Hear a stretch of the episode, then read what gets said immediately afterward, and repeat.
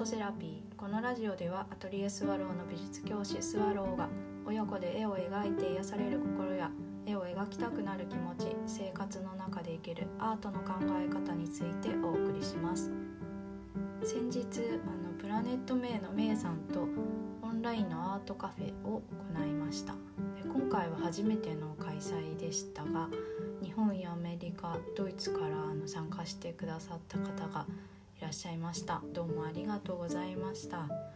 で今回は一緒にあの同じテーマ「えー、流れ星月木」というキーワードをあの元に絵を描きました。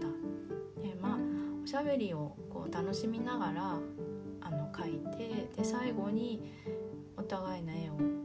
う鑑賞したり描いた人はそれについてどんなような思いがあって描いたっていうのをお話しして感想をシェアするという内容のものです。で同じテーマであっても、うん、違ったこう表現の方法がね現れていたり、うん、あのそれをこう見て感じ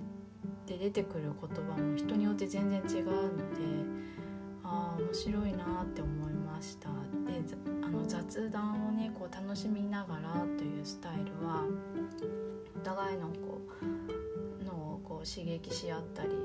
で会話を通してこうふと思いついたことをこう話したりできるって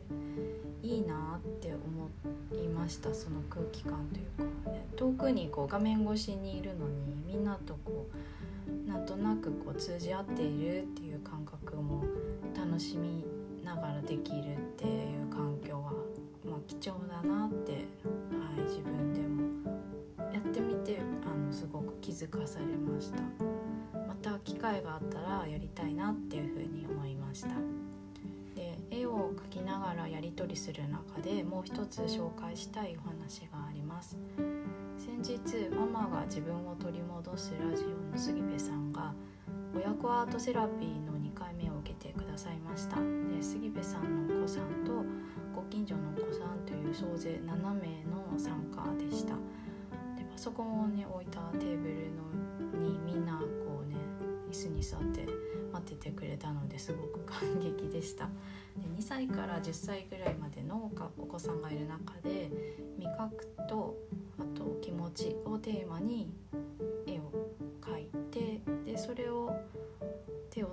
を使って後半半立体の形にするという内容に取り組んでもらいました。内容があのちょっと抽象的だったので、うん、なんか大丈夫大丈夫かなというかちょっと難しかったかなとかも思ったんですけど子どもたちの方からあの今までそんなこと考えたことなかったとかそれってこういうことを書くの？それともこういうこととかあの質問が自発的に出てきたのが素晴らしいなって思いました。なかなかこう あの見ず知らずの人にしかも画面越しに聞くってできないですよね。すごい現代の子なんだなとかあとまあその子の、ね、持ってる力がうんすごいなって思いました。で私はあの絵を描いたり制作してる人が分かりたいとかこう未知のものを吸収したいって思った時にあの分からないっていうことを口にこう出せる時間をすごく大事にしています。普段も、はい、生徒にも教える時もそうなんですけど。でなんでかって言っ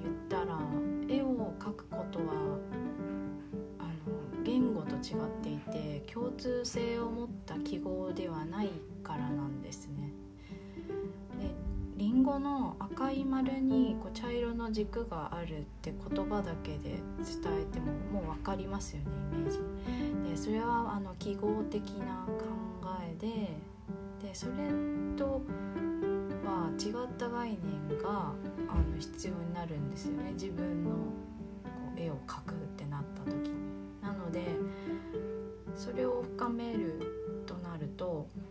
分なりの関わり方は作品の完成と必ずしも一致しないんですね比例しないんですね。で幼少期から中学年までは特に成長のスピードとその現れ方が他の人から見てももう如実にね明らかなので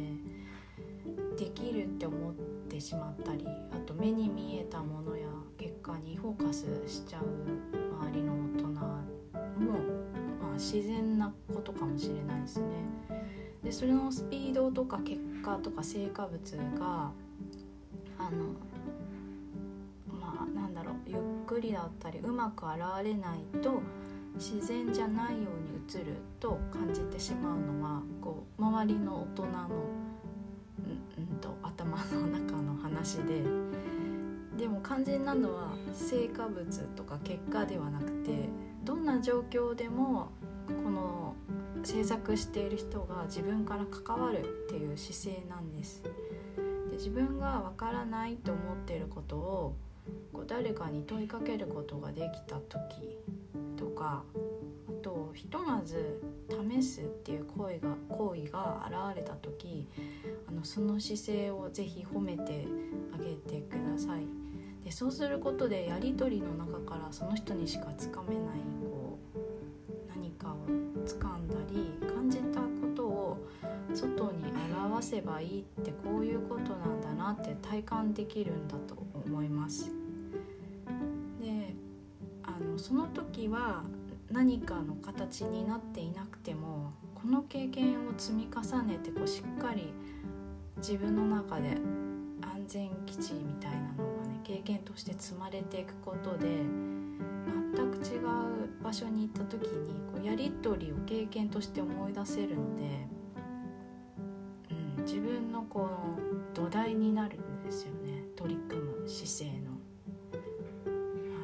い、でなんかそう今回のアートセラピーで子どもたちのそういう自発的な動きから